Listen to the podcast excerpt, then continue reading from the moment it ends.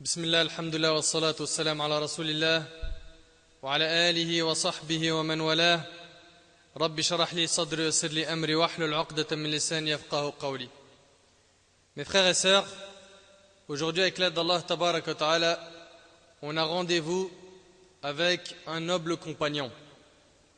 On a rendez-vous avec un imam parmi les pieux prédécesseurs, un exemple on a rendez-vous avec un parmi les compagnons les plus attachés à la sunna du prophète sallallahu alayhi wa sallam.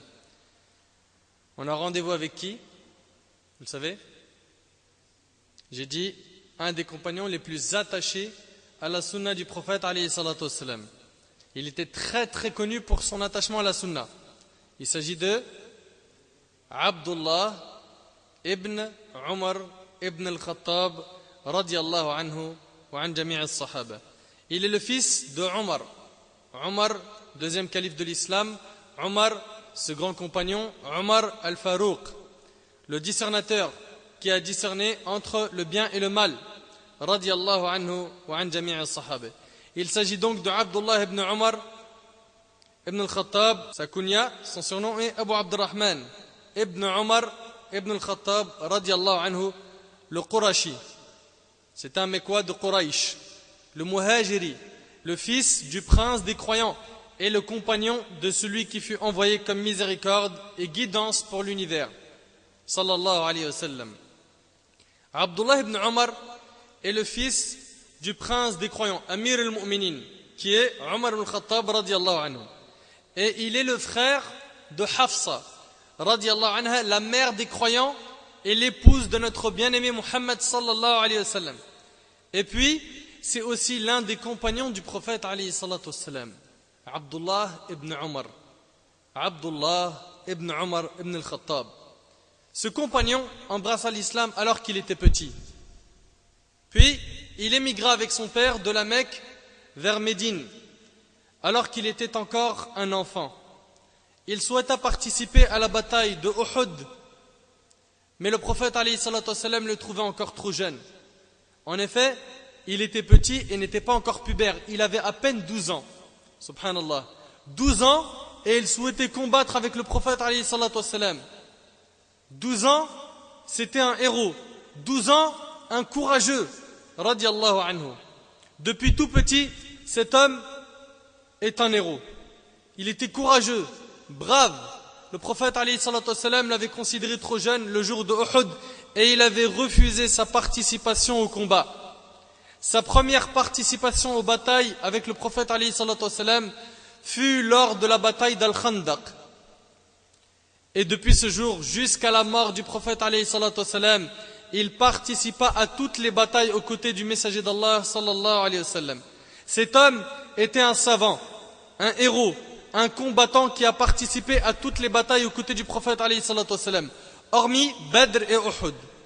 Et tout au long des califats, il participa aux batailles décisives. Il est l'un des héros de la bataille de Yarmouk, au cours de laquelle Allah a humilié l'associationnisme et les associateurs, et a honoré l'islam et les musulmans. Puis il participa à la conquête de l'Irak. Il combattit les Byzantins en Grande Syrie et il a combattu les Perses en Irak. Il participa également à la conquête de l'Égypte et de l'Afrique. C'est un héros. On parle d'une montagne, on parle de Abdullah ibn Umar ibn al-Khattab anhu wa an sahaba. Il est l'un de ceux qui furent la cause de l'arrivée de l'islam jusqu'à nous. Qu'Allah subhanahu wa ta'ala agrée donc Abdullah ibn Umar et qu'Allah subhanahu wa ta'ala agrée son père ainsi que tous les compagnons anhum. La vie entière de ibn Umar Ibn al-Khattab était dans la science et le combat dans le sentier d'Allah. Il est l'un de ceux qui ont eu une longue vie et qui a accompli de bonnes œuvres. En effet, il a vécu plus de 80 ans. Plus de 80 ans. Et lorsqu'Allah subhanahu wa ta'ala aime un serviteur, il y a des preuves à cela. Et parmi ces preuves, il y a le fait de vivre longtemps et d'accomplir de bonnes œuvres. Et parmi les preuves du malheur, il y a le fait de vivre longtemps et d'accomplir de mauvaises œuvres et qu'Allah subhanahu wa ta'ala bénisse nos vies.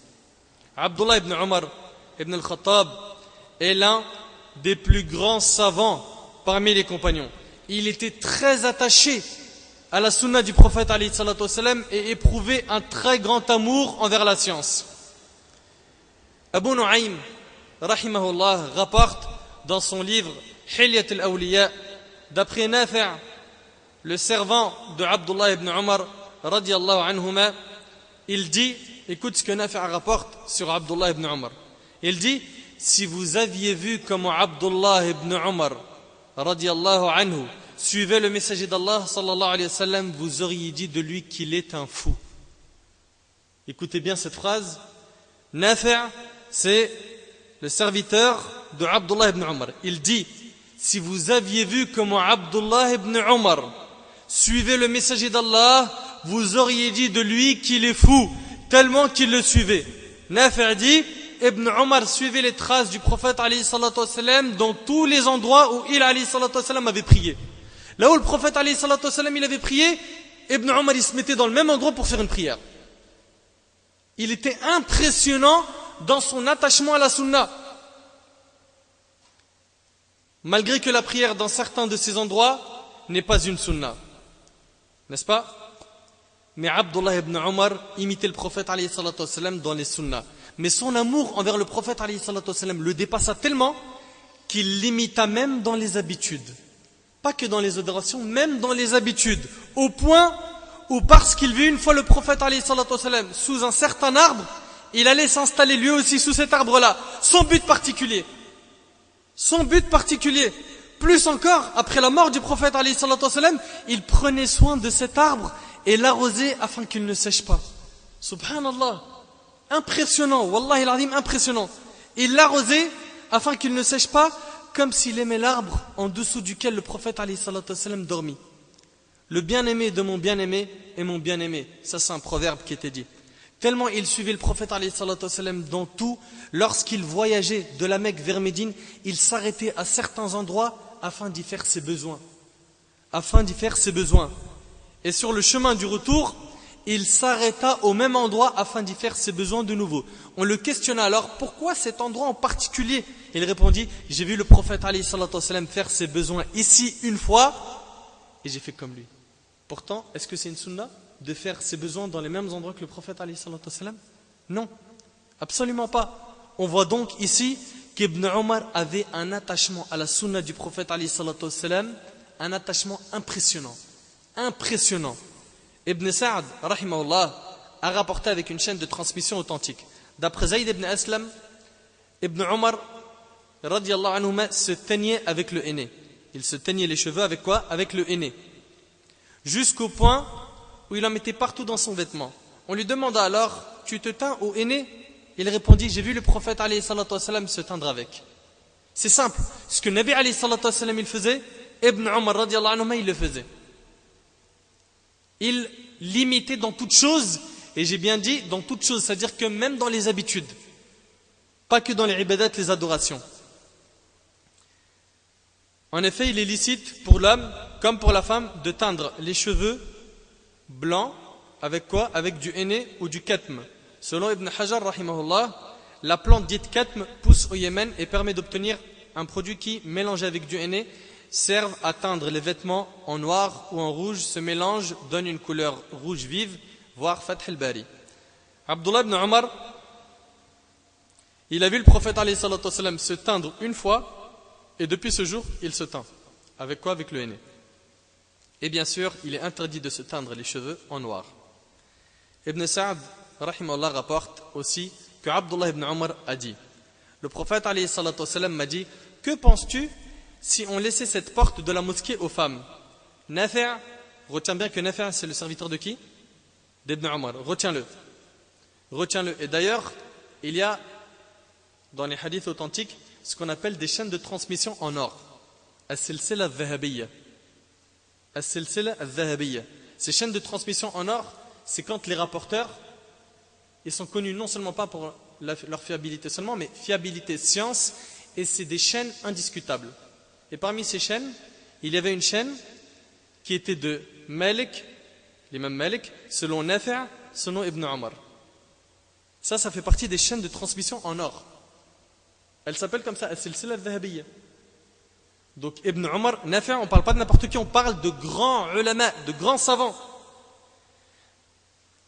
Nafi', il dit, quand le prophète dit à Abdullah ibn Omar, que penses-tu si on laissait cette porte de la mosquée aux femmes Nafi' dit, Ibn Omar n'entra alors plus jamais par cette porte jusqu'à sa mort.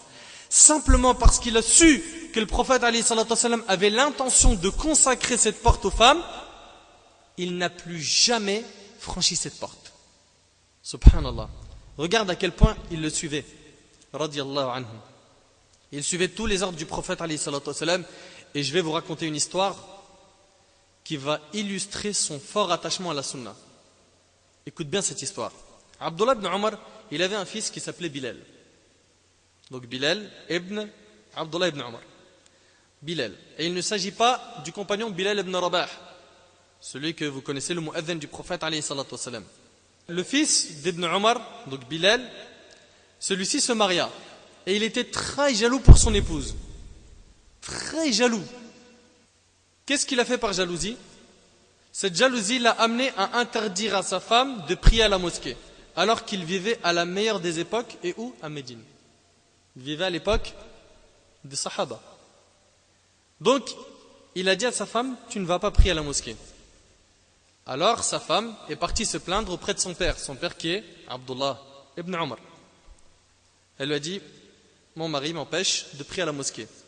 Il répondit alors à son fils Mon fils, comment interdis-tu à ta femme d'aller à la mosquée alors que le prophète a dit le hadith il est rapporté par Muslim n'interdisez pas aux servantes d'Allah les maisons d'Allah, les mosquées d'Allah.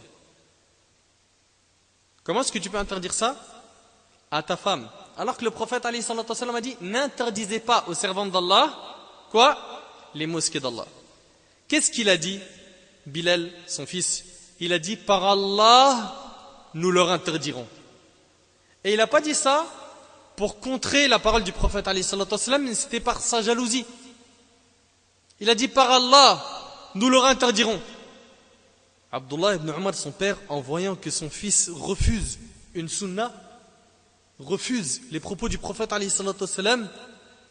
se mit en colère. Il lui a dit, je te dis, le prophète a dit, n'interdisez pas aux servantes d'Allah les mosquées d'Allah, et tu me réponds par Allah, nous leur interdirons. Il le blâma avec dureté et ne lui adressa plus la parole jusqu'à sa mort. Jusqu'à sa mort pour avoir quoi? Refuser une sunna.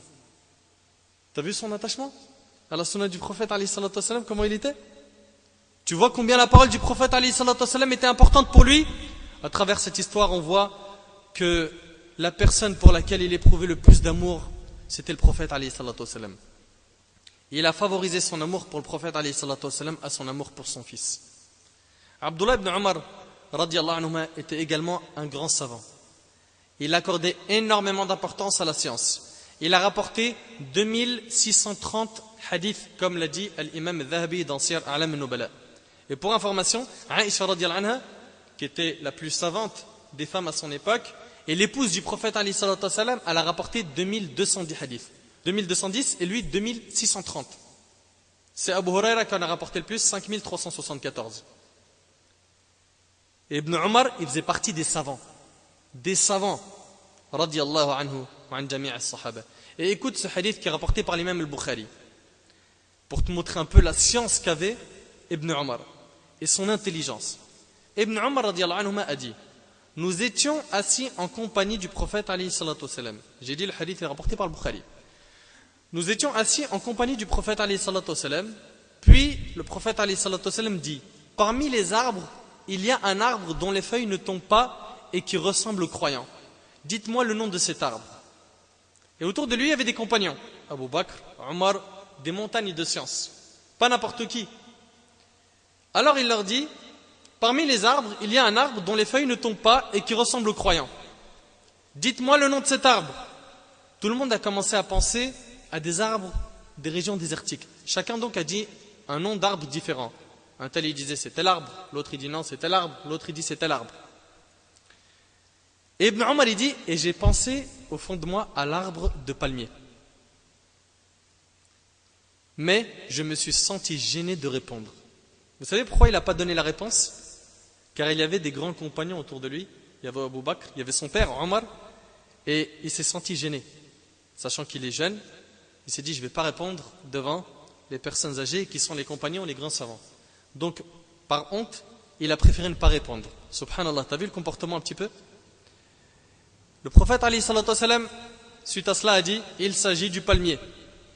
Et regarde bien le hadith, le prophète, salam, subhanallah, il était d'une éloquence impressionnante. Qu'est-ce qu'il dit, Nabi salam Parmi les arbres, il y a un arbre dont les feuilles ne tombent pas et qui ressemble au croyant. Un arbre qui ressemble au croyant. En quoi le palmier ressemble au croyant? Pourquoi le prophète a dit le palmier ressemble au croyant? C'est simple. Parce que le palmier, il est utile de A à Z. Et le croyant, il est censé être utile de A à Z. Comment ça, le, le palmier, il est utile? Le bois du palmier, on l'utilise. Les dattes qui sortent du palmier, on l'utilise. Les feuilles du palmier, on les utilise des fois pour faire de l'ombre, on les utilise. Même les noyaux des dattes, certains les utilisent pour faire des chapelets. Tout ce qui est dans le palmier, de A à Z, il est utile. Tout, le palmier entier, il est quoi? Il est utile. Donc on voit que le palmier est entièrement utile et il en est de même pour le croyant. Il est censé être utile de A à Z. Après un certain temps, Ibn Omar dit à son père J'ai pensé au fond de moi au palmier. Donc il lui a dit J'avais en fait cette réponse au fond de moi, mais je n'ai pas voulu dire cette réponse. Omar lui a dit Et pourquoi n'as-tu pas répondu? Son fils lui dit Je me suis senti gêné. Son père lui dit Si tu l'aurais dit, cela aurait été mieux pour, pour ton père si tu l'aurais dit, cela aurait été mieux pour ton père que d'avoir les chamelles rouges. Qu'est-ce que j'aurais aimé que tu le dises? Subhanallah. On peut tirer plusieurs morales à travers ce hadith. Premièrement, on remarque que Abdullah ibn Omar était très intelligent. Très intelligent. Il avait en tête la réponse que n'avaient pas Abu Bakr et Omar, ce qui prouve qu'il avait un esprit très éveillé. Deuxièmement, il était très poli et il a eu honte de répondre alors que son père ne savait pas. Et toi, il est possible que dans une assemblée, on pose une question et qu'il y a quelqu'un qui a plus de science que toi et que tu répondes alors que normalement, c'est lui qui doit donner la réponse. Ça manque de respect. C'est pas un comportement quand quelqu'un a plus de science que toi, on pose une question et que toi tu réponds. C'est pas un comportement. Et là, regarde bien, il avait la réponse et ceux qui étaient en face de lui n'ont pas eu la bonne réponse. Et il aurait pu se dire, bon, puisque personne répond, je réponds. Mais il a préféré garder le silence. Voilà, c'est important qu'on tire des enseignements de la vie de nos ancêtres.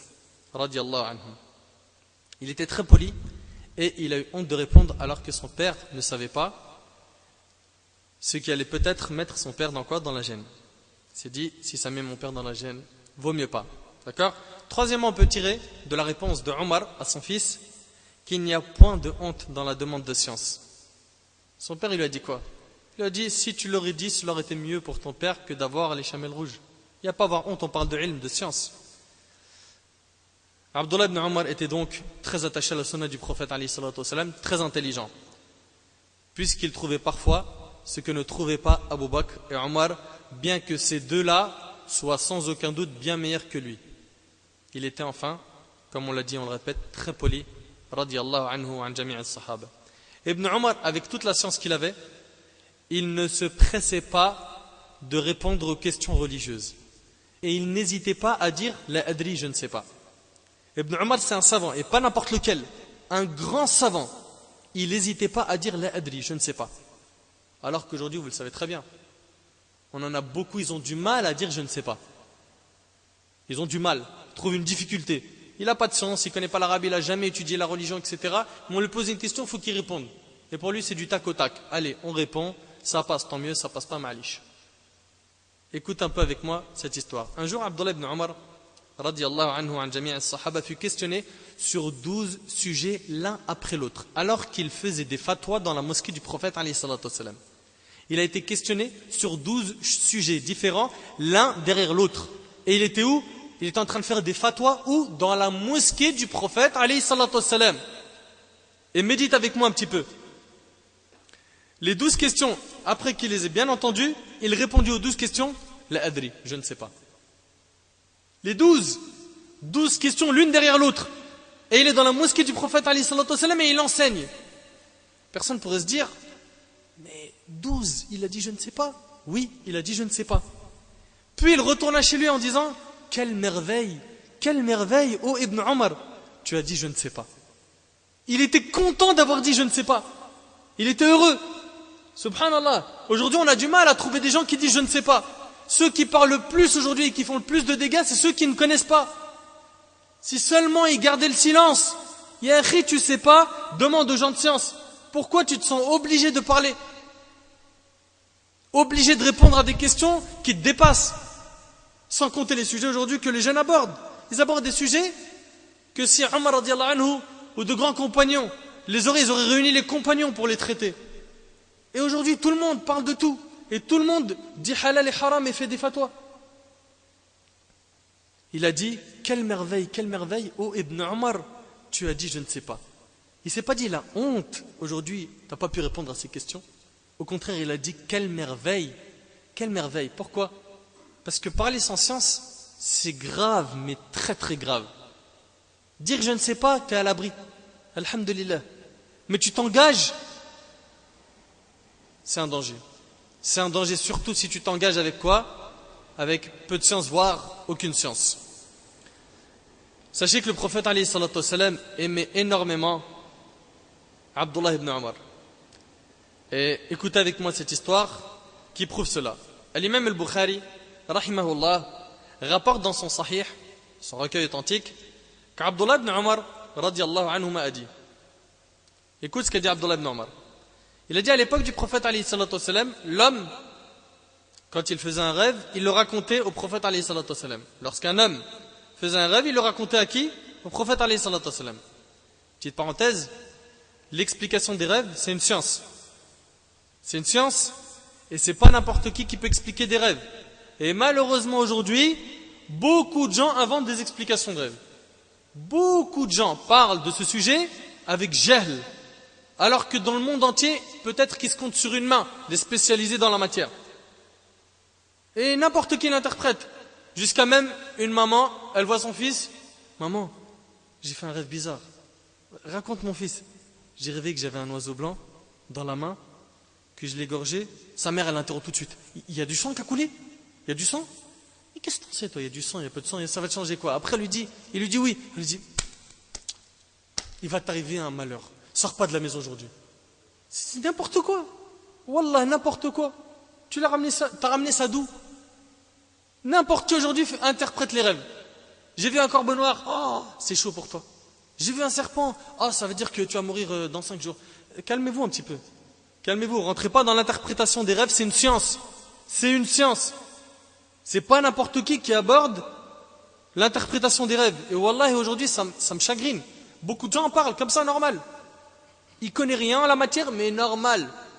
Ou bien il va prendre le livre d'Ibn Sirin, parenthèse, c'est pas Ibn Sirin qui l'a écrit, ça a été compilé après sa mort, et Sheikh al il dit que cette matière n'est pas une science sûre. Ça veut dire que d'une personne à une autre, le rêve peut avoir une interprétation différente.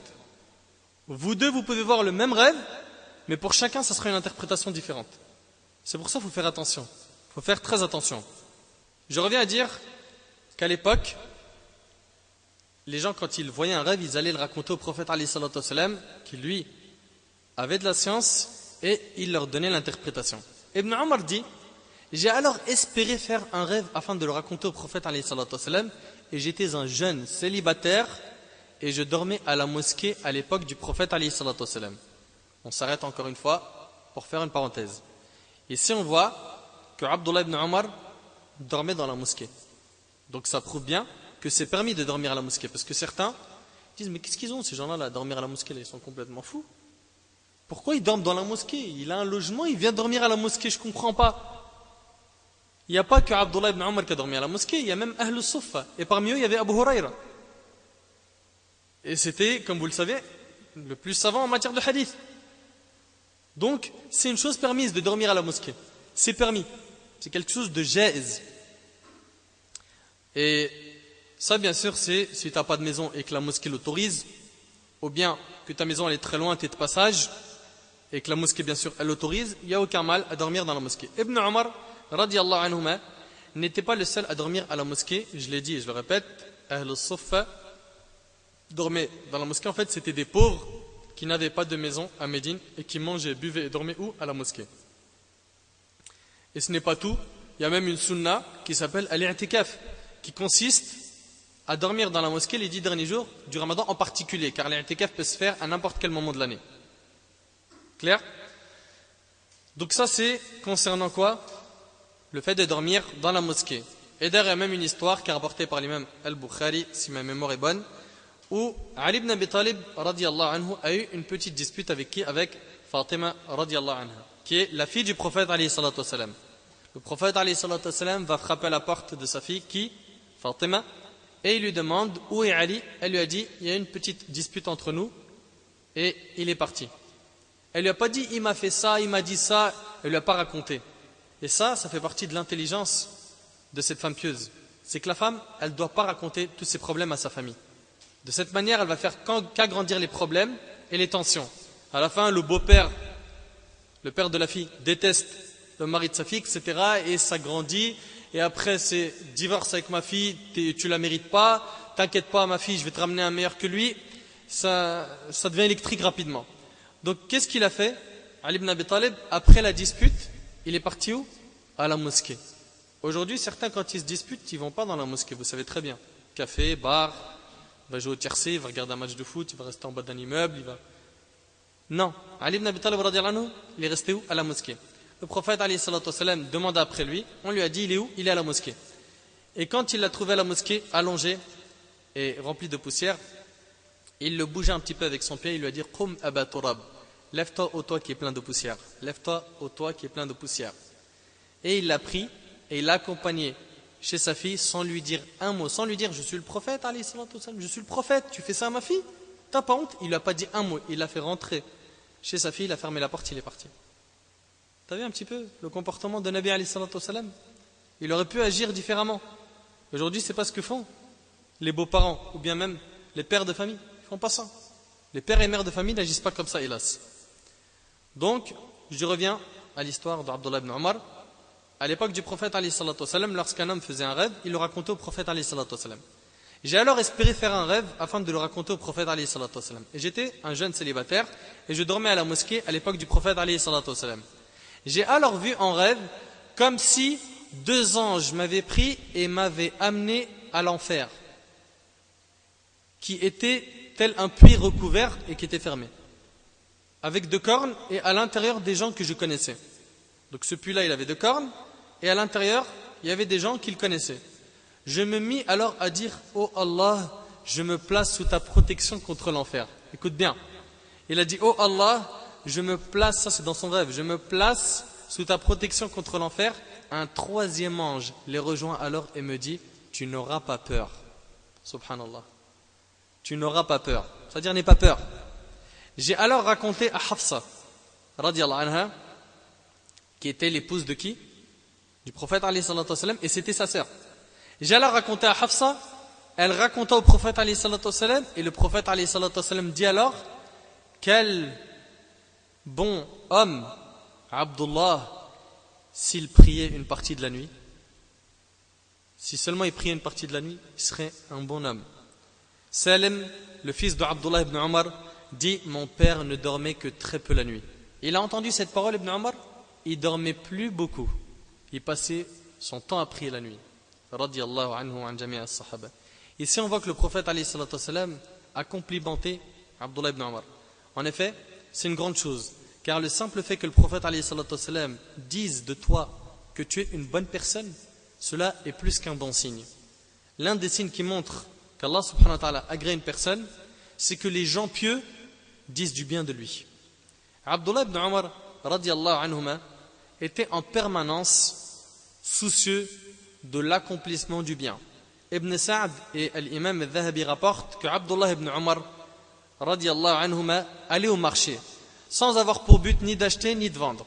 Et lorsqu'on lui demandait pourquoi venait-il alors dans ce cas-là, pourquoi est-ce qu'il venait au marché, il répondait afin de saluer les gens et que les gens me saluent. Donc en disant Assalamu alaikum wa rahmatullahi wa barakatuh, vous savez qu'on gagne 30 bonnes actions. Il allait au marché, pas pour acheter ni vendre, mais pour passer le salam. Wallahi ajib, juste pour gagner des bonnes actions. Wallahi impressionnant la mentalité qu'avait Ibn Omar. Impressionnant. Il ne sortait pas de chez lui pour se balader, ni parce qu'il fuyait de sa femme, comme beaucoup de frères, mais il sortait afin de récolter des bonnes actions. Il saluait tout le monde, tout le monde, petit et grand. Et c'est comme ça qu'étaient les compagnons anhum, lorsqu'ils marchaient ensemble et qu'un rocher ou un arbre les séparait, ils se saluaient à nouveau en se retrouvant juste après. Ça c'est une sunna. Abdullah ibn Salim anhu a dit J'ai entendu le prophète dire aux gens saluez les autres. Passez le salam. Regarde ce que tu gagnes. Saluez les autres. Donner à manger, c'est-à-dire nourrissez les gens. Respectez les liens de parenté et priez quand les autres dorment. Vous entrerez au paradis en toute tranquillité. Rapporté par Tirmidhi. Wallah, c'est magnifique. Magnifique d'étudier sa religion, de voir ces histoires. Wallah, ça fait augmenter la foi, ça montre un peu qu'on a vraiment besoin de se rapprocher de leur comportement. On en a besoin. Et selon Abu Huraira, le prophète a dit Par celui qui tient mon âme dans sa main, par celui qui tient mon âme dans sa main, vous n'entrerez au paradis que lorsque vous croirez. Tu vas entrer au paradis, tu dois être un croyant. Vous n'entrerez au paradis que lorsque vous croirez. Et vous ne croirez vraiment que lorsque vous vous aimerez. Voulez-vous que je vous indique une chose Qu'en la faisant, vous vous aimerez? Saluez-vous les uns les autres. Rapporté par Muslim. Salut tes frères. Saluez-vous les uns les autres. En se saluant, il y a une mahabba, un contact qui passe entre nous. Et tu le remarques. Des fois, tu marches dans la rue, tu vois un frère, mashallah, qui a la sunna. Tu lui dis salam alaikum, il te dit salam alaikum. Tu sens un contact. Tu sens un contact qui passe. Et c'est important de se saluer. Mais attention, un vrai salam. Parce qu'en disant, par exemple, assalamu alaikum, que la paix soit sur vous. Normalement, quand tu dis assalamu alaikum, pour que ce soit un vrai salam, faut que tu mettes la personne en face de toi en sécurité. Je mets en sécurité la personne à mon égard. Je lui garantis qu'aucun mal ne proviendra de ma part. Deuxièmement, c'est une invitation au paradis, puisque l'un des noms du paradis est Darus Salam, la demeure du salut. Troisièmement, tu invoques pour la personne la miséricorde et la bénédiction d'Allah quand tu dis wa rahmatullahi wa barakatuh. Si toi tu viens, tu dis assalamu alaikum, d'accord? Ou quelqu'un passe, te dit assalamu alaikum. Et toi tu lui dis alaikum assalam wa rahmatullahi wa barakatuh. Donc tu l'as fait une invocation avec quoi? La miséricorde et la bénédiction. Puis, une fois qu'il est passé, tu dis à ton voisin, lui là, tu vois celui-là là, il se la raconte, c'est quelqu'un de mauvais. Tu lui dis alaykoum salam wa rahmatullahi wa barakatuh.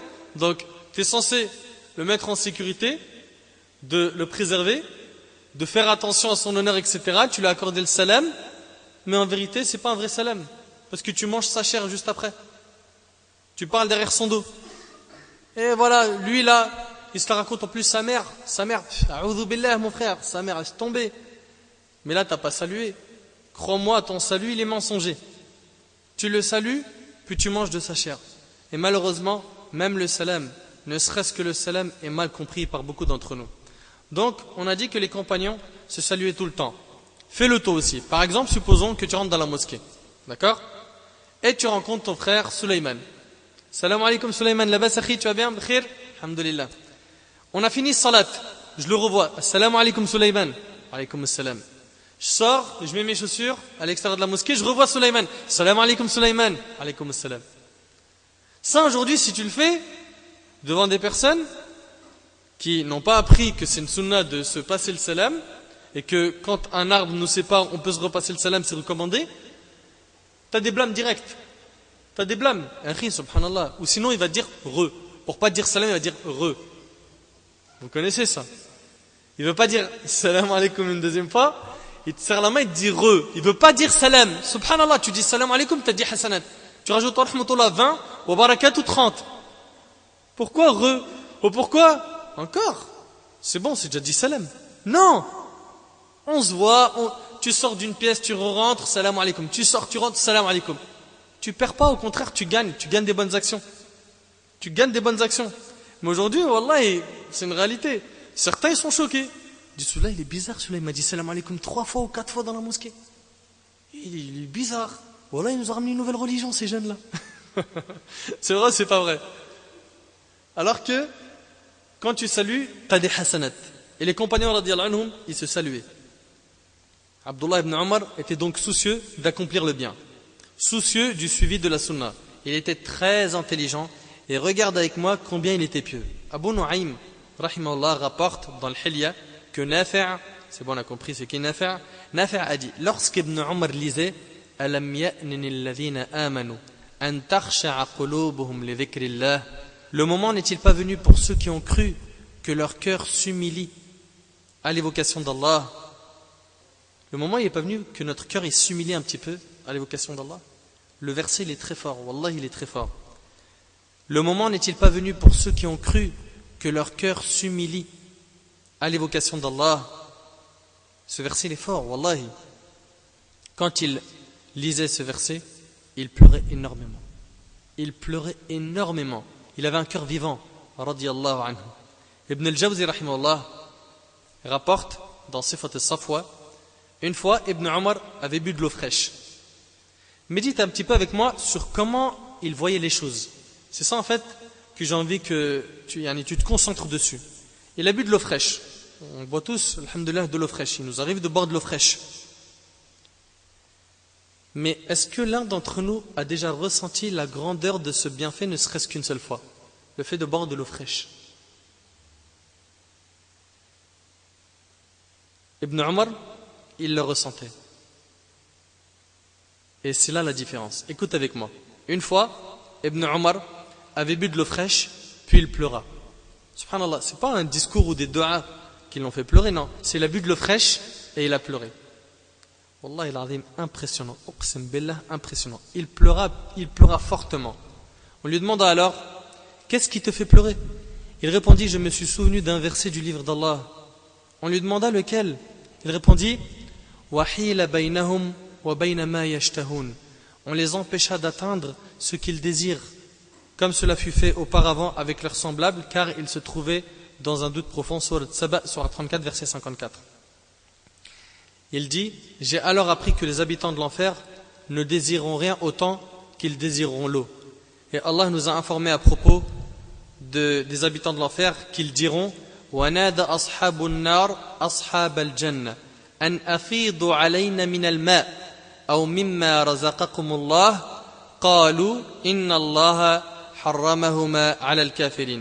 et les gens de l'enfer crieront, écoute bien, crieront aux gens du paradis. Les gens de l'enfer, ils vont crier aux gens du paradis. Qu'est-ce qu'ils vont dire? Déverser sur nous de l'eau. Leur souhait aux habitants de l'enfer, ça sera de l'eau. C'est pour ça que quand il a bu l'eau, il a pleuré, parce qu'il s'est rappelé que c'est la chose que les habitants de l'enfer vont demander. Il a pleuré.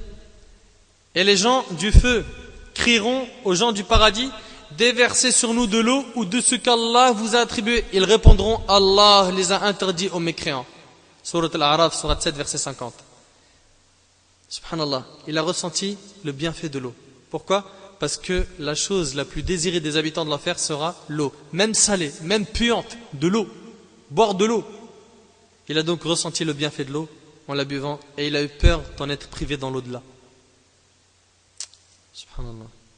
Savez-vous que les habitants de l'enfer appelleront les habitants du paradis et leur demanderont à manger ne serait-ce que des miettes à boire ne serait-ce qu'une goutte? Et la réponse qu'ils auront sera Allah les a interdits aux mécréants. Allah les a interdits aux mécréants. Lorsque les gens de l'enfer mangeront ad et le zaqoum et que cette nourriture se bloquera dans leur gorge, ils demanderont à boire. Eh bien, ils boiront en enfer. Savez-vous ce qu'ils vont boire? Du pu et de l'eau bouillante surchauffée. Écoute avec moi ce qu'ils vont boire les gens de l'enfer. Allah a dit dans Surat Muhammad Surat 47, verset 15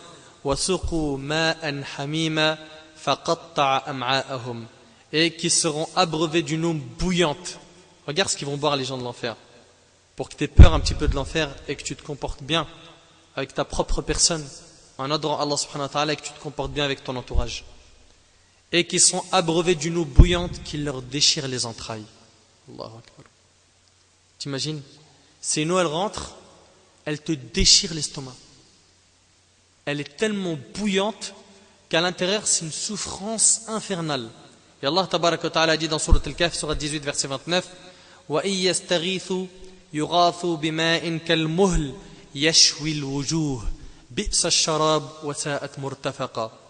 Et s'ils implorent à boire, on les abreuvera d'une eau comme du métal fondu brûlant le visage. Wallahi, ça fait peur.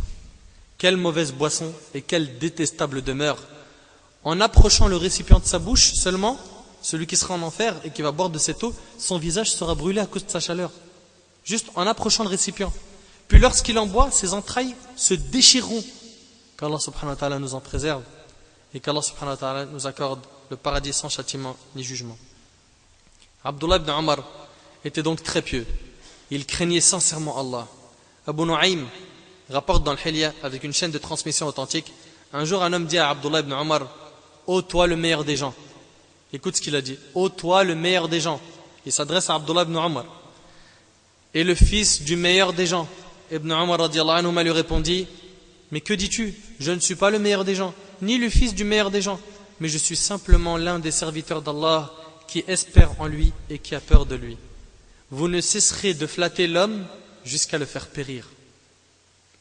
C'est pas dit on me flatte, je le mérite, j'ai de la science, je suis quelqu'un qui mérite ses éloges, allez, je prends des ailes.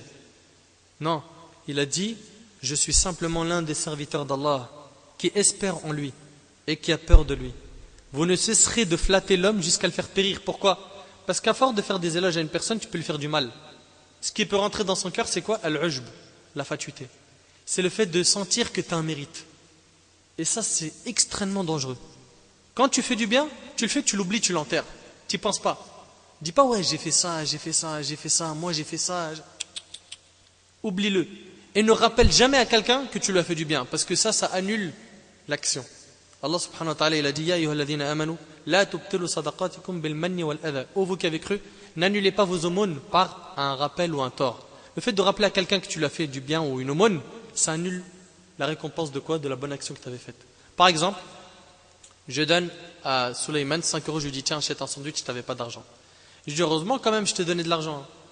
Je lui fais un rappel, j'ai annulé la bonne action. Faut pas rappeler, faut pas dire Heureusement, c'est grâce à moi. Le croyant, il fait pas ça. Le croyant, il cherche pas une récompense auprès des gens. Il cherche sa récompense auprès d'Allah subhanahu wa ta'ala. Et aujourd'hui, hélas, quand on reçoit des compliments ou des éloges, on ne se sent plus. On voyage, on vole. Ibn al-Jawzi a rapporté dans Sifat al-Safwa, d'après Hisham ibn Yahya al-Ghassani, selon son père, un pauvre est venu voir Ibn Omar. Alors Ibn Omar dit à son fils, donne-lui un dinar. Il lui donna. Et ce dinar était en or, ce qui représente une somme très importante. Lorsque le pauvre partit, le fils dit à son père, qu'Allah accepte de ta part, ô cher père. Écoute un petit peu la réponse d'Ibn Omar à cette invocation. Wallah l'azim, elle est impressionnante. Et tu vas directement comprendre la différence qu'il y avait entre nous et les compagnons. Écoute bien. Ibn Omar répondit Si seulement je savais qu'Allah avait accepté de ma part ne serait-ce qu'une prosternation ou une aumône d'un dirham, rien ne me serait préférable à la mort. Si je savais qu'Allah il avait accepté de ma part une prosternation ou une aumône, la seule chose que je souhaiterais, c'est de mourir. Subhanallah, c'est-à-dire que lui, il sous-entend par cette parole que quoi? Qu'il n'a aucune garantie et qu'il n'est pas sûr qu'Allah a accepté de lui une aumône ou une prosternation. Alors qu'aujourd'hui, ils prient, ils jeûnent, ils font des aumônes et ils pensent que ça y est, c'est accepté. J'ai fait mon devoir, c'est bon. Allah, il a accepté. Non, qu'est-ce que tu sais que ça a été accepté? Et vous savez pourquoi il a dit cette parole? Il lui a dit Sais-tu, cher fils, de qui Allah accepte? Et il lui a récité le verset Allah accepte de la part des pieux. De la part des pieux. Et c'est pour ça qu'il a dit Si j'apprends qu'Allah a accepté de ma part une prosternation, c'est donc pour lui qu'il est un pieux. Et à ce moment-là, la seule chose qu'il souhaiterait, c'est de mourir. C'est la mort. Pourquoi? Parce qu'il recherche la piété. Subhanallah, cet homme qui était très pieux s'est exclu de la catégorie des pieux et des bienfaisants. Il s'est exclu. Il ne s'est pas considéré pieux. Il a même fait plus que cela, il s'est accusé lui-même d'ostentation. On voit donc qu'il craignait Allah, qu'il était pieux. Il s'est exclu de la catégorie des pieux, c'est Abdullah ibn Omar. Et aujourd'hui, nous, on le dit clairement, moi, je suis pieux. Je fais partie du groupe sauvé. là, t'inquiète pas, moi je suis au paradis. C'est sûr et certain. Wallah, impressionnant. Impressionnant. C'est pour ça que je vous ai dit, c'est important d'étudier la vie des compagnons. D'étudier la biographie du prophète Tu vas voir les choses différemment. Abdullah ibn Omar était aussi très bienfaisant envers ses parents. Il était très bienfaisant, il était bon envers son père, Omar ibn Khattab, radiallahu anhu an sahaba. Et il y a trois situations que je vais citer, Inch'Allah, qui prouvent cela. Premièrement, Abdullah ibn Omar, radiallahu anhu, était marié à une femme qu'il aimait beaucoup. Un jour, son père, Omar, lui demanda de la répudier. Il lui a demandé de la répudier, alors qu'il l'aime énormément. Et Ibn Omar alla alors demander conseil auprès du prophète qui lui répondit Obéis à Omar. Obéis à Omar. Alors il la répudia. Dure la situation. Très dure la situation. Il faut savoir que la raison n'est pas rapportée dans le hadith, mais il y avait forcément une raison à cela, puisque le prophète était juste et il n'aimait pas l'injustice, et il a demandé à Ibn Omar d'obéir à son père. Clair? Et puis on sait tous qu'Allah subhanahu wa ta'ala accorde les bons hommes aux bonnes femmes. Donc Ibn Omar forcément était marié avec une bonne femme. Et si Omar lui a demandé de la répudier, c'est qu'il y avait une raison. Ce qu'on doit tirer comme leçon de cette histoire, c'est qu'Ibn Omar n'a pas négocié avec son père, il l'a répudié. Pourtant, il l'aimait énormément. Il aurait pu faire passer les sentiments alors de son père, comme c'est le cas aujourd'hui la fille, son père lui dit non, tu ne te maries pas avec un tel. Elle fait passer les sentiments avant ses parents. Et après, elle cherche à faire sauter la tutelle. Et après, elle dit Allô, s'il te plaît. Wallahi, combien de fois je l'ai entendu celle-là? Salam alaikum akhi. Wa alaikum salam. Oui, qu'est-ce qu'on peut faire pour vous? Alors en fait, c'est très simple. Euh, mon père, il prie pas. Euh, j'ai un frère qui est pas là. Est-ce que vous pouvez me trouver un imam? Doucement, calme-toi. Doucement. Doucement, comme ça, le papa, d'un trait de crayon, tu l'as barré. C'est pas comme ça? Wallahi, c'est pas comme ça. Et, qui t'a dit que c'est toi qui fais sauter les tutelles? Vous imaginez si on, laissait les tutelles aux enfants? Ça serait fini. Celui qui fait sauter la tutelle, c'est un savant. Après avoir discuté avec le père, lui avoir apporté les preuves, et une fois, trois, quatre, cinq, six fois, c'est pas toi. N'y pense même pas, réfléchis même pas à ça. Wallah, c'est impressionnant. Pour revenir à notre sujet, cette situation nous montre qu'Ibn Omar était vraiment bienfaisant vers son père. Et une remarque aussi importante pour les papas qui vont nous écouter, qui vont se dire peut-être Ah, moi aussi, la belle fille là me rend fou, je vais dire à mon fils de la répudier. Écoute bien, toi qui peut penser ça, l'imam Ahmad rahimallah et bien d'autres qui ont commenté ce hadith ont dit Tout le monde n'est pas Omar. Clair? Tout le monde n'est pas Omar. Ça veut dire qu'Omar il était pieux, sage, juste. Et s'il a ordonné cela, c'est qu'il avait une raison. Toi, tu es peut-être très très loin du comportement d'Omar, de sa compréhension, de sa piété et de sa justice. Donc pense pas que c'est comme ça. Il y a un problème avec la belle-fille, allez hop, tiens mon fils, vas-y, répudie là. On applique la sunna d'Ibn Omar. Fais attention. Fais très attention. Là, faites attention parce qu'il y en a, ils vont te prendre des textes et ils les manipulent comme ça. Omar, il était juste. Et il était contre l'injustice. Et aujourd'hui, Beaucoup de parents, pour pas généraliser, sont injustes. Quand ils vont demander le divorce, Wallah, il y a beaucoup d'injustice. Beaucoup, il va dire à son fils divorce ou à sa fille demande le divorce injustement.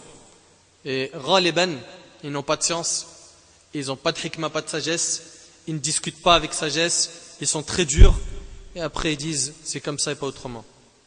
En plus, n'oubliez pas que l'ordre de Omar a été appuyé par qui? Par le prophète Donc il faut faire très attention. Je reviens au sujet d'Ibn Omar.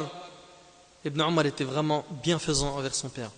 Et il a favorisé l'ordre de son père à ses propres passions. Alors qu'il aimait énormément son épouse. Mais malgré cela, il a appliqué l'ordre de son père. Deuxième histoire qui montre qu'il était bienfaisant envers son père.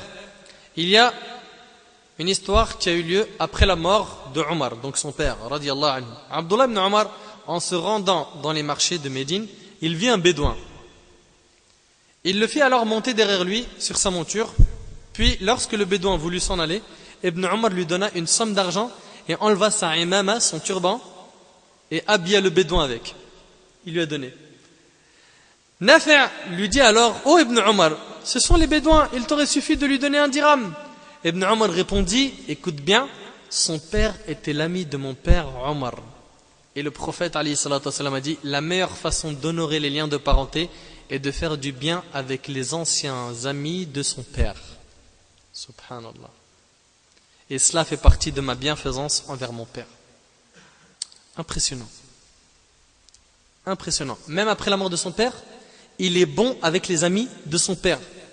C'est impressionnant, c'est-à-dire que tellement il avait du respect et de l'amour et il respectait les liens de parenté, il respectait même les amis de son père. Et quand? Après la mort de son père. Troisième histoire qui montre qu'il était bienfaisant avec son père. Un jour, Omar ibn Khattab était assis à la mosquée lorsqu'il vit passer des chameaux devant lui. Il demanda à qui appartiennent ces chameaux? On répondit ce sont les chameaux de Abdullah. Il demanda Abdullah est le fils de qui? On répondit ton fils au prince des croyants. Des chameaux qui passent comme ça devant qui? Omar ibn Khattab. Il dit Masha'Allah, appelez-le. Lorsqu'il vint, son père lui demanda Oh Ibn Omar, d'où as-tu acheté ces chameaux? Il répondit Avec mon propre argent. Il lui demanda Et où sont-ils élevés? Il répondit Dans le clos, comme tout le monde. Omar lui dit Donc les gens, quand ils voient tes chameaux, ils disent sûrement Écartez-vous. Il y a les chameaux du fils du prince des croyants qui arrivent. Nourrissez les chameaux du fils du prince des croyants. Et tes chameaux s'engraissent donc au détriment des musulmans. Ô Ibn Omar, vends-les, prends de cet argent le prix avec lequel tu les as achetés et remets le surplus au trésor public des musulmans. Impressionnant le comportement de Omar et impressionnant aussi comment Ibn Omar s'est comporté. Ibn Omar a agi sur le champ en appliquant à la lettre ce que son père lui a commandé. T'imagines? Subhanallah, pourtant c'est de l'argent halal, c'est ses chameaux, c'est quelque chose de licite. Il lui a dit quoi? Vends-les, il les a vendus sur le champ. Mets-toi à sa place, ton père te dit la même chose, alors que tout ton argent est licite. Tous tes gains sont licites. Est-ce que tu aurais fait la même chose? Aujourd'hui, on a des jeunes, c'est des voyous avec leurs parents. Et peut-être qu'ils ont une apparence pieuse, et qui viennent à la mosquée, et qui ont la sunna extérieure, et qui font la salat à la mosquée et qui assistent à des durus et qui répondent mal à leurs parents. À la mosquée, mashallah, à la maison, a'udhu billah. Non, akhi. Non, ma sœur. C'est pas ça le comportement que tu dois avoir avec tes parents. Et dans un hadith, le prophète il a dit que l'accès le plus facile pour entrer au paradis, c'est les parents. Le plus facile. C'est l'accès le plus facile, la porte la plus facile. Tu l'as à la maison. Prends soin de tes parents. Prends soin de tes parents pendant qu'ils sont en vie et répare tous les dégâts que tu as pu causer avec eux dans le cas où tu en as fait. Omar lui a imposé la piété, surtout qu'on ne sait pas à combien s'élevaient les gains. Mais malgré ça, il a favorisé l'obéissance à son père, le prince des croyants. Parmi les qualités d'Abdullah ibn Omar, anhuma, il y a qu'il était très généreux. Il était même très, très généreux. Nafi' rapporte à sa mort, Ibn Omar avait libéré 1000 esclaves, voire plus. T'imagines un peu? Al-Zahabi a rapporté dans Siyar, selon Mohammed ibn Zayd, Ibn Omar avait un contrat d'affranchissement avec un esclave de 40 000 dirhams. C'est quoi un contrat d'affranchissement? C'est-à-dire qu'il l'a acheté en se mettant d'accord avec lui qu'il doit travailler et lui apporter une certaine somme. C'est ça un contrat d'affranchissement. Dès qu'il atteint la somme qu'il lui a demandé de lui apporter, il est considéré libre. C'est un contrat d'affranchissement. Et cela fait partie de la miséricorde de l'islam. L'islam appelle et encourage et favorise la libération des esclaves. Donc, il s'était mis d'accord sur 40 000 dirhams. Et le jeune esclave voyagea à Al-Kufa. Il travailla jusqu'à ce qu'il remboursa de sa dette, donc les 40 000 dirhams, 15 000 dirhams. Il en remboursa 15 000, donc il lui en manque 25 000. Un homme vint alors voir cet esclave-là et lui dit Est-ce que tu es fou? Tu es ici en train de te fatiguer alors qu'Ibn Omar est en train d'acheter des esclaves à droite et à gauche afin de les libérer? Retourne le voir et dis-lui Je suis incapable. Il te libérera. Il te libérera. Alors qu'il devait encore 25 000 dirhams. Le jeune homme retourna alors à Médine et dit à Ibn Omar Oh Abu Abdurrahman, je suis incapable. Et voici mon contrat, efface-le. Subhanallah. Dis efface-le. Comme ça. Ibn Omar lui répondit Efface-le toi-même si tu veux. Alors l'esclave l'effaça et Ibn Omar lui dit Pars, tu es libre. Subhanallah. Pars, tu es libre. Il était vraiment plus que généreux et miséricordieux. Il le remercia et lui demanda donc l'esclave le remercia et lui demanda Sois bienfaisant envers mes enfants, ce sont aussi tes esclaves. Ibn Omar lui répondit Ils sont libres eux aussi. Il le remercia et lui demanda Sois bienfaisant envers les mères de mes enfants, elles sont aussi tes esclaves. Ibn Umar lui répondit, elles sont libres elles aussi. Vous voyez à quel point il était généreux, il a délivré toute une famille. Toute une famille. Abu Nu'aym rapporte dans le Hilya qu'Abdullah ibn Ja'far, qui était l'un des Arabes les plus généreux, et il était le cousin du prophète dit un jour à Ibn Umar J'achète ton serviteur Nafi' pour 10 000. Il veut acheter son serviteur Nafi' pour 10 000. Il lui répondit Laisse-moi réfléchir. Ibn Umar se rendit alors chez son épouse, sa fille, et prit son avis à ce sujet. Il concerte sa femme. Médite. Elle répondit 10 000. Et qu'attends-tu? Vends-le. Il reprit N'y a-t-il pas mieux à faire? Elle lui demanda Quoi donc? Il répondit Il est libre pour Allah Il l'a libéré. Et il faut savoir qu'Abdullah ibn Omar aimait Nafi' d'un amour fort, mais très fort. Et il le libéra pour mettre en pratique le verset suivant Vous n'attendriez la piété, la vraie piété, que lorsque vous ferez don de ce que vous aimez le plus. Subhanallah. Et ça, c'est dans Surat Al Imran, Surat 3, verset 92. Et lorsqu'Ibn Omar jeûnait, et ça aussi, ça montre sa générosité, il ne rompait son jeûne qu'avec les pauvres. Et si sa famille l'en empêchait, il ne mangeait pas cette nuit. Et lorsqu'un mendiant venait le voir, alors qu'il mangeait, il se levait et lui donnait sa part de nourriture. Et ça, c'était des jours où il jeûnait. Quand il jeûnait, au moment de la rupture du jeûne, si un mendiant venait le voir, alors qu'il mangeait, il se levait et lui donnait sa part de nourriture et à son retour, sa famille avait mangé ce qu'il restait dans le plat. C'est ainsi qu'il dormait sans avoir mangé et le lendemain il reprenait le jeûne. T'as vu sa générosité? Ibn Umar était très généreux. Ibn al-Jawzi rapporte dans Sifat al-Safwa que selon Nafi' lorsqu'Ibn Umar aimait fortement l'un de ses biens, il en faisait une offrande pour Allah Azzawajal. Quand il aimait quelque chose, il l'aimait beaucoup, eh bien, il le donnait, pour mettre en pratique le verset Vous n'atteindrez la piété que lorsque vous ferez don de ce que vous aimez le plus. T'imagines? Imagine-toi si aujourd'hui tu es très attaché, par exemple, je ne sais pas, à un téléphone ou un vêtement. Tu l'aimes tellement que tu en fais un don. C'est impressionnant. Hein? Ibn Omar, lorsqu'il aimait fortement un de ses biens, il en faisait une offrande pour Allah Azzawajal. Et ses esclaves savaient qu'il était ainsi. Et médite bien. C'est pour cela que lorsqu'un esclave voulait être libéré, qu'est-ce qu'il faisait? Il cherchait à devancer Ibn Omar à la mosquée. Ils allaient avant lui. Ils priaient au premier rang. Ils assistaient au dars. Pour que lui soit content et il les aime. Et donc quand il gagnait son amour, il les libérait fsabilillah. Donc Ibn Omar faisait don de ce qu'il aimait le plus pour Allah Azzawajal. Puis des gens sont venus le voir et l'ont mis en garde en lui disant Oh Ibn Omar, il te trompe il te trompe. Et à Ibn Omar de répondre, celui qui nous trompe par Allah, nous acceptons d'être trompés. S'il me trompe pour faire des adorations, j'accepte. Subhanallah. Il me trompe en priant, en adorant Allah, laisse-le. De toute façon, je le sais. Un jour, Abdullah ibn Omar tomba malade. Son épouse lui demanda De quoi tu as envie? Il répondit Du poisson.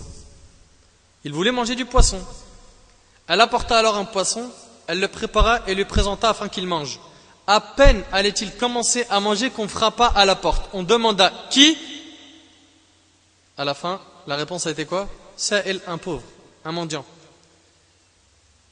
Un pauvre. Et à ce moment-là, Ibn Omar dit alors à son épouse Prends la nourriture et donne-lui. Elle répliqua Tu es malade et tu veux qu'on donne la nourriture que tu as désirée à ce pauvre? Donnons-lui un dirham afin qu'il s'en aille il reprit en lui disant Je t'ai dit, prends la nourriture et donne-lui. Allah a dit Vous n'atteindrez la vraie piété que lorsque vous ferez don de ce que vous aimez le plus. Wallah, il impressionnant. Impressionnant. Vraiment impressionnant. Aujourd'hui, tu es d'accord avec moi, quand tu fais une aumône de nourriture, beaucoup parmi nous ne donnent pas la meilleure des choses qu'ils aiment manger. Il va faire don de quelque chose de normal, ou peut-être il a un surplus de nourriture pour ne pas le jeter, il en donne au voisin ou il en donne à quelqu'un. Mais préparer un bon plat, un très bon plat et en faire don, ça, ça montre que tu fais partie des pieux. Ou tu as une caractéristique des pieux. Ou bien, quand tu vas faire un don de vêtements, tu vois par exemple qu'un de tes frères, il a qu'un seul ou deux vêtements. Tu le sais. Dans ton placard, machallah, il y en a beaucoup. Quel type de vêtements tu vas donner à ton frère? Le qamis que je porte plus, ça fait 4-5 ans? Le qamis le plus usé? Ou celui que je viens d'acheter tout neuf cet été en Arabie Saoudite Et que j'aime beaucoup Et qui est inédit dans sa couleur Tu vas donner lequel? Eh oui, Ikhwani. Wallah, c'est pas évident. N'oubliez pas que le prophète a dit Allah est bon et il n'accepte que ce qui est bon. Quand tu fais un don, une aumône, donne ce qui est bon. Hadith, il est rapporté par Muslim sur Abu Huraira. Quant à l'ascétisme, l'ascétisme, c'est le fait de quoi? D'être détaché de la dunya, c'est az-zuhd. Quant à l'ascétisme de Abdullah ibn Omar et à propos de son délaissement du pouvoir et de la fitna des tentations, l'imam al-Dhahabi a dit le pouvoir a failli être destiné à Ibn Omar, alors qu'étaient présents Ali ibn Abi Talib et Saad ibn Abi deux nobles compagnons. Et s'il lui avait été destiné, personne n'aurait été en désaccord avec cela. Ce qui signifie que si le pouvoir avait été donné à Ibn Omar après la mort de son père Omar, personne ne s'y serait opposé. Mais la décision d'Allah subhanahu wa ta'ala fut différente et Allah a choisi pour lui ce qu'il y avait de meilleur pour lui. Un homme à qui il fut proposé le califat. Mais il a refusé. Subhanallah. Ibn Omar, on lui propose le califat, il refuse. On lui propose d'être juge durant le califat d'Uthman, il refuse. On lui propose de gouverner Hacham, la grande Syrie, en entier, il refuse. Durant le califat d'Ali, il refuse. Il dit non, afin d'éviter les fitnas, les tentations. Après la mort de Muawiyah ibn Yazid, petit-fils de Muawiyah qui avait hérité du gouvernement après son père et son grand-père, Muawiyah, Marwan ibn al-Hakam proposa à Abdullah ibn Omar de gouverner, en lui disant qu'il était le maître des Arabes et le fils de leur maître, à savoir Omar. Ibn Omar dit Et que faire des gens de l'Orient? Il lui répondit Nous les frapperons jusqu'à ce qu'ils acceptent. Ibn Omar répliqua Par Allah, même pour 70 ans, je n'aimerais pas qu'un seul homme soit tué de mon épée. Ce qui signifie que même si tu me garantissais de gouverner pendant 70 ans, je n'accepterai pas qu'un seul homme meure au prix de ma gouvernance. Tu vu un peu sa bonté et son ascétisme, comment il était détaché de la dunya? Il faisait partie des plus détachés de ce bas monde. Et son père aussi, radiallahu anhu. Abdullah ibn Omar, qui fut demandé à plusieurs reprises par ce bas monde, mais il refusa et repoussa ce bas monde, radiallahu anhu. Concernant le décès de Abdullah ibn Omar, il existe deux versions entre lesquels il y a une légère différence. Ibn Omar a vécu longtemps à apprendre aux gens, et il était connu pour sa fermeté et sa piété. Au point où il préconisait que lors des ablutions, il fallait laver l'intérieur des yeux. Tellement il était pieux, il disait quand tu laves le visage, l'eau tu la fais rentrer même dans, dans les yeux, subhanallah. Il était très pieux, il avait très peur d'Allah subhanahu wa ta'ala. Il vécut jusqu'à l'époque d'Al-Hajjaj ibn Yusuf al-Thaqafi, qui était très violent, injuste, et qui avait accompli de bonnes actions mais celle-ci était noyée dans ses péchés. Et parmi ces péchés, Al-Hajjaj ibn Yusuf, c'est la mort d'Abdullah ibn Omar Al-Hajjaj avait tué Abdullah ibn Zubayr et il l'avait crucifié sur un tronc d'arbre à proximité de la Kaaba. À cette époque-là, Ibn Omar était devenu aveugle. De même pour Asma. Asma, la fille de qui? D'Abu Bakr. Asma, la mère d'Abdullah ibn Zubayr et la fille d'Abu Bakr. Donc, c'est la mère d'Ibn Zubayr. Et c'est le Hajjaj qui a tué qui? Son fils. Abdullah ibn Omar alla la voir et lui dit Oh Asma, ces corps-là n'ont pas d'importance, mais leurs âmes sont chez Allah au Firdaus al-A'la. Elle lui répondit Oh Ibn Omar, la tête de Yahya, fils de Zachariah, fut offerte à une prostituée. Qu'en est-il de moi? Subhanallah, une femme très patiente qui accepte l'épreuve. Et un jour, Al-Hajjaj, pendant qu'il faisait un serment à la Mecque, il a tardé dans son serment. Ibn Omar lui dit alors la prière, la prière, la prière. Puis il se leva, il a fait l'iqama. Ibn Omar, il a fait l'iqama. Et tout le monde se leva pour prier. Al-Hajjaj est alors descendu et il accomplit la prière. Mais il était en colère. Il était en colère contre l'agissement de qui? D'Ibn Omar. Il dit à Ibn Omar Qu'est-ce qui t'a poussé à faire cela? Il répondit Nous sommes venus afin de prier. Prions, puis tu prendras ton temps dans ton serment. Et on dirait que ce n'était pas un serment du vendredi. Al-Hajjaj l'a alors placé dans son viseur depuis ce moment-là. Et il l'attendait au tournant. Il y a donc une version qui dit que celui qui a ordonné son meurtre est Al-Hajjaj. Et ceci fut cité par l'imam al-Dhahabi. Un jour, Abdullah ibn Omar lui dit en public Tu es l'ennemi d'Allah.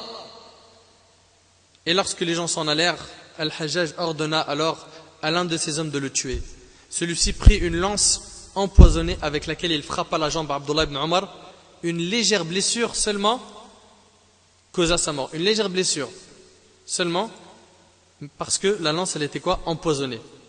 Et à cause de cette blessure-là, il tomba malade. Quelques jours après, il mourut. Telle est la première version. Quant à la seconde version, elle dit qu'Abdullah ibn Omar faisait le tawaf autour de la Kaaba alors qu'il était aveugle, puis Al-Hajjaj ordonna de le tuer.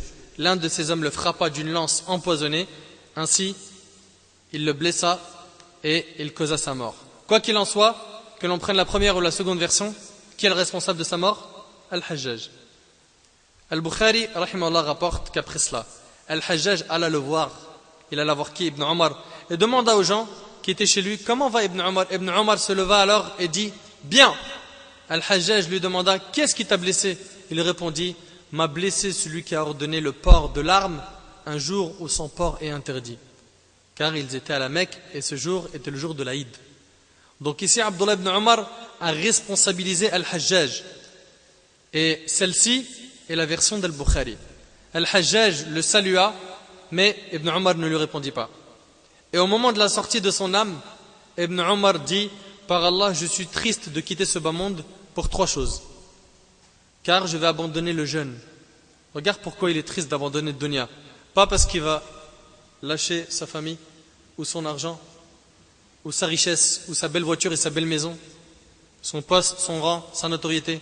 Écoute, il a dit Je suis triste de quitter ce bas monde pour trois choses le jeûne, les prières de nuit et de ne pas avoir combattu les rebelles.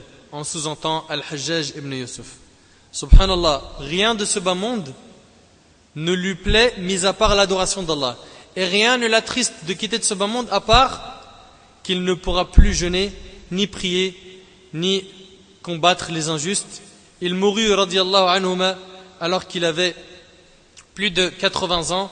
Il y a plusieurs versions différentes, 84 selon des versions, 87 selon d'autres.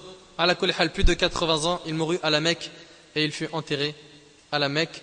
Qu'Allah subhanahu wa ta'ala lui fasse miséricorde et qu'Allah ta'ala fasse qu'on prenne exemple sur lui et qu'Allah azawajal nous réunit avec ce compagnon le jour du jugement autour de la meilleure des créatures qui est Muhammad sallallahu alayhi wa sallam.